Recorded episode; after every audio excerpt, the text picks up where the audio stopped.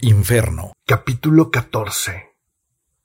Una cuestión de amore. Las pesadillas de Mariana Santa Lucía desaparecieron. Anoche por fin pudo dormir como un bebé. Comió algo ligero y pasó gran parte de la mañana eligiendo el atuendo perfecto entre la discreta colección de ropas de turista y zapatos deportivos que trajo en su maleta. Pero luego de docenas de infructuosas combinaciones, decidió salir de compras a las Cibeles. Volvió cuatro horas después llevando más bolsos de los que puede cargar y se apresuró para arreglarse. Con los últimos rayos del sol carmesí a través de las ventanas, dejó la habitación de lujo del doceavo piso del Hotel del Prado y abordó el taxi que ya le esperaba impaciente en la calle del sur. Temblando como una niña por la emoción, casi olvida su bufanda roja de seda en el coche de alquiler por la imperiosa necesidad de entrar en el departamento del barrio de Cuatro Caminos. El taxista italiano sonríe divertido al verla regresar nerviosa y se aventura a adivinar su destino. Es una cuestión de amore, ¿vero? Le dice asomándose por la ventanilla y estirando su brazo derecho fuera del auto para entregarle la prenda. Mariana se ruboriza un poco con una sonrisa y asiente con la cabeza. Lo sapevo. Una ragazza così bella perde la testa solo quando il suo cuore la domina. Tony indovina sempre quando una donna è innamorata. Sin dejar de hablar, el chofer arranca conduciendo alegremente calle abajo. ¡Viva el amore! ¡Ciao, bella! ¡Arrivederci, buena fortuna! El taxista se aleja subiendo el volumen de su autoestéreo. Mariana lo observa sonriente mientras se aleja, de pie sobre la boca calle. De súbito, recuerda su misión al dar media vuelta, se encuentra ante el portón de hierro forjado del edificio de departamentos. Un pequeño escalofrío recorre su espalda al recordar las palabras del conductor. Cuestione d'amore. Ella no está segura de que en realidad sea eso. Su verdadera cuestión de amore comenzó cuando se encontró con Alexander Black en el aeropuerto de la Ciudad de México. Ella iba camino a Las Vegas en un viaje de negocios. Él a recibir un premio de periodismo de manos del presidente, pero ninguno de los dos llegó a su destino. Antes de darse cuenta, pasaron cuatro días con sus noches sin salir de la habitación del Hilton, escapando de sus vidas y sus aburridas relaciones. Había pasado más de un año desde que se separaron, luego de un apasionado romance que terminó cuando ella rompió su corazón una tarde de invierno. Desde entonces no se habían vuelto a ver hasta que coincidieron en aquella sala de espera en medio de la improbable combinación de sucesos a la que los románticos les gusta llamar destino. Siguieron viéndose escondidas durante dos maravillosos años en escapadas de fin de semana que terminaban siempre igual, con promesas de amores eternos que se desvanecían el lunes o el martes, rompiendo su corazón una y otra vez. Él sería el hombre de su vida, si tuviera tiempo para ello.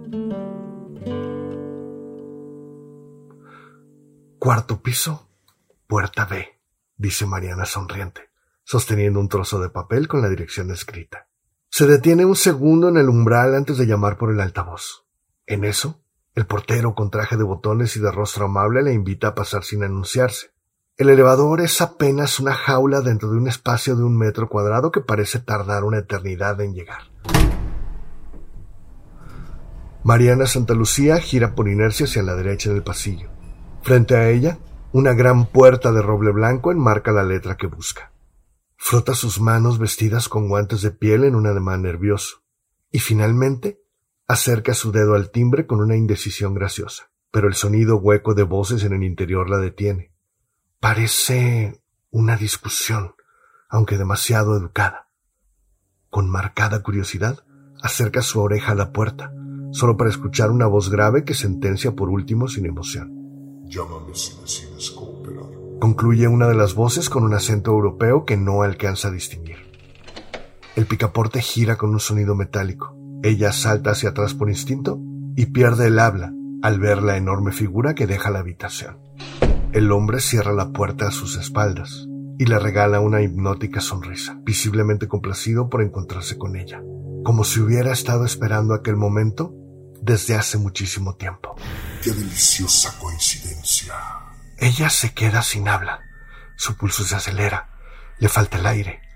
Sin poder evitarlo, Mariana se zambulle en la oscura y maligna profundidad de la mirada de aquel hombre. Ve a la maldad encarnada en una persona. Puede ver al mundo al borde del abismo, próximo a su destrucción. Puede verse a sí misma, abandonada en la oscuridad de una catacumba.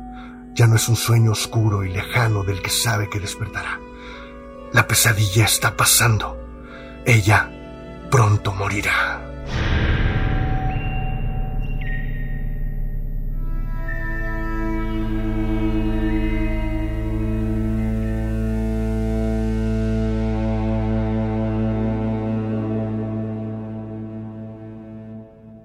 Fin del capítulo 14.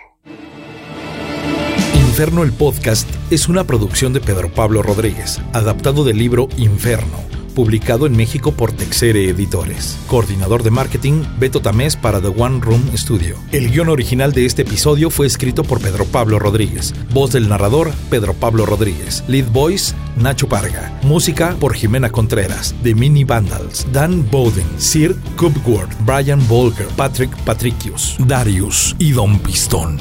Los personajes y eventos descritos en este podcast son ficticios. Cualquier similitud con cualquier persona viva o muerta, o cualquier evento, lugar o institución u otras entidades es producto de la coincidencia e inintencional. Este podcast está protegido bajo las leyes de Estados Unidos y de otros países y su duplicación, distribución o exhibición no autorizada puede constituir una falta legal. Publicado por primera vez en México, Inferno el Podcast. Copyright Pedro Pablo Rodríguez. Lucius de Canterville. Y todos los personajes relacionados son propiedad de Pedro Pablo Rodríguez. Todos los derechos reservados.